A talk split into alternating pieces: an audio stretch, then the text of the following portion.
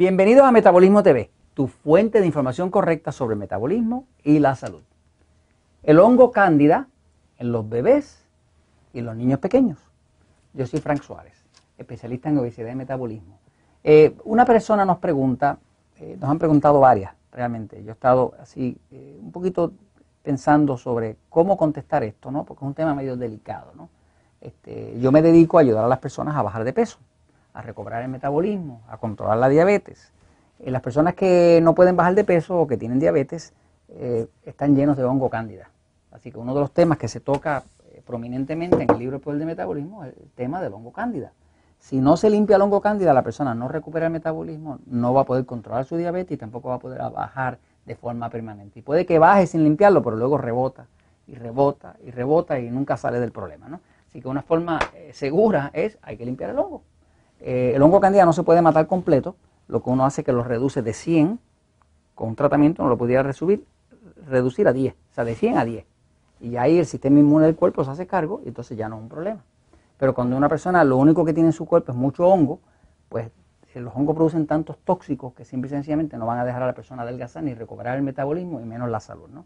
Eh, las infecciones de cándida, que se llaman candidiasis, los médicos le llaman candidiasis, producen hasta depresión.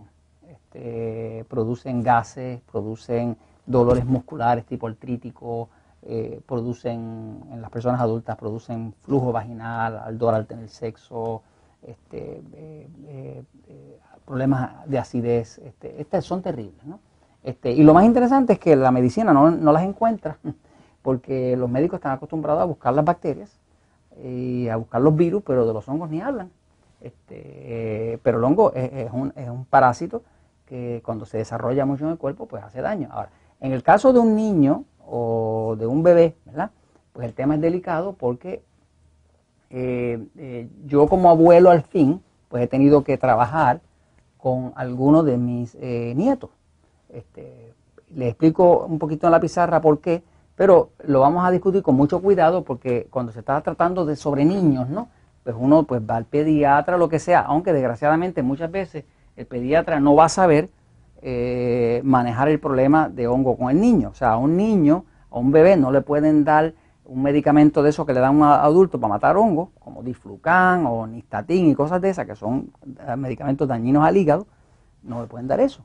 Así que los médicos realmente no tienen una forma de trabajar la cándida en el cuerpo de un niño. En el cuerpo de un niño, pues si el niño tiene mucha cándida, pues lo que se va a reflejar es que va a tener mucha eh, irritación en el pañal, en inglés le llaman diaper rash, ¿verdad? Va a tener infecciones de oído, a los niños les da mucho eh, lo que llaman otitis media. Los hongos viven, los hongos, el hongo cándida, ¿verdad? Específicamente, hay sobre 400 hongos distintos en el cuerpo, ¿no? Y hay como 8 variedades de cándida, pero cándida albicans es la principal, ¿no? Esta es la más invasiva, ¿no? Eh, e, este hongo ha, cogido, ha tomado mucha prominencia por el consumo excesivo de azúcar que lo alimenta también por el uso excesivo de antibióticos. ¿no? Eh, empiezo por decir, ¿verdad?, que cuando una madre tiene mucho hongo y tiene un bebé, como la madre le transfiere al bebé su flora intestinal y si es una nena le transfiere también la flora vaginal, pues le transfiere, si la madre tiene mucho hongo, le pasa mucho hongo. Así que todos esos bebés que tienen mucho, mucho hongo y tienen este, picores en la piel y y sinusitis y migraña y, mucha irritación, eh, pues son, son hijos que vienen de madres infectadas con cándida. ¿no? La cándida se pega sexualmente, pero principalmente la madre cuando tiene un bebé, si la madre está muy infectada de hongo, como, la, como el, bebé hereda la flora intestinal y la flora vaginal si es una niña, pues entonces le pasa la cándida. ¿no? Ahora, ¿qué hace uno ahora si tiene un bebé eh, extremadamente infectado de cándida?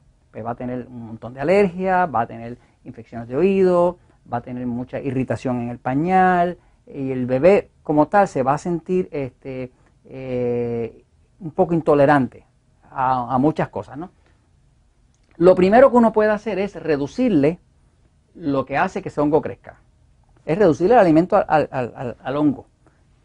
Una de las cosas que más alimenta el hongo cándida es la fructosa.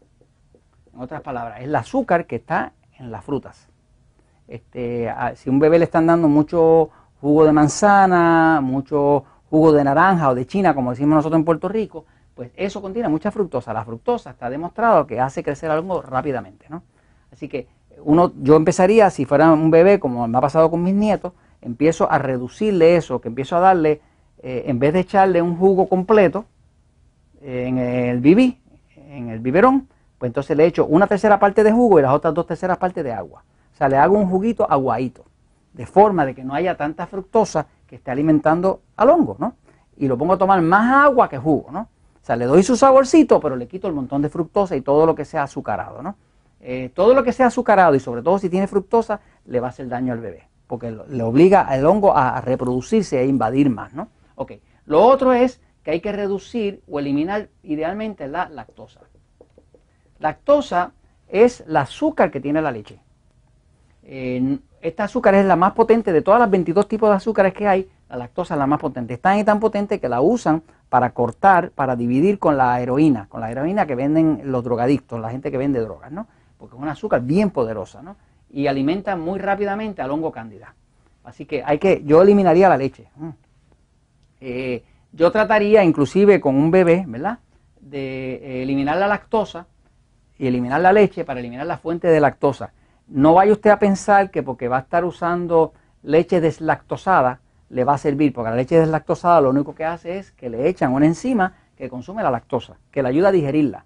Pero no significa que no tiene lactosa, es que le ayuda a digerirla. Pero la lactosa como tal eh, va a alimentar el hongo y entonces a usted no le conviene. ¿no? Ahora, eh, cosas naturales que se pueden hacer para ayudar a un bebé que tiene, a un bebé o un niño que tiene mucho hongo cándida porque lo adquirió de su madre, este, que principalmente esa es la razón. ¿no? Pues eh, hay un suplemento natural que venden en las, en las tiendas naturales que se llama eh, ácido fólico.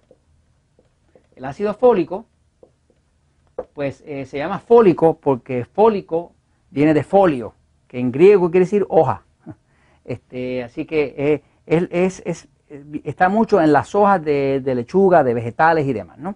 Este, el ácido fólico tiene la propiedad de que le para el sistema reproductivo al hongo candida. El hongo se divide de 1 para 2, de 2 para 4, de 4 para 8 y así, ¿no? Pues el ácido fólico se lo divide, se, le, para el sistema reproductivo, le para la actividad sexual y reproductiva al hongo, ¿no?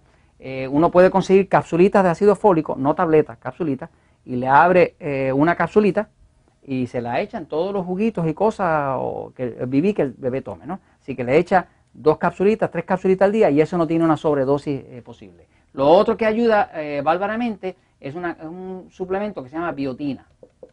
La biotina es una vitamina que también le para el sistema eh, eh, reproductivo al hongo. ¿no? Y usted puede usar una o dos capsulitas de eso, se las abre, si es en polvito, se las mezcla con los alimentos y le da su biotina y su ácido fólico. Lo otro que puede ayudar es el aceite de coco.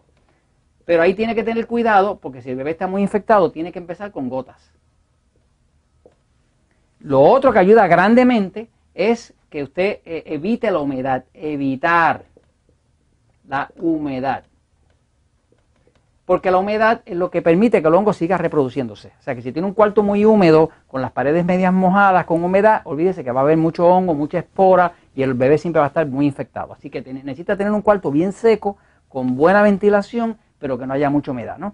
Y lo último, que es una ayuda espectacular de buena, es que si usted saca ese bebé al sol, a tomar sol, digamos tres veces en semana, por unos 10 o 15 minutos, un baño de sol, el sol tiene un efecto espectacular fungicida, mata los hongos, porque el sol contiene rayos ultravioleta y los rayos ultravioleta no solamente levantan la vitamina D del cuerpo, que es la que ayuda al sistema inmune, sino que también mata el hongo. Así que tres bañitos de sol de 10 o 15 minutos a la semana y esta listita que está aquí, y le garantizo que va a haber un resultado de mejoría en el bebé o en el niño. Y esto se los comparto porque la verdad siempre triunfa.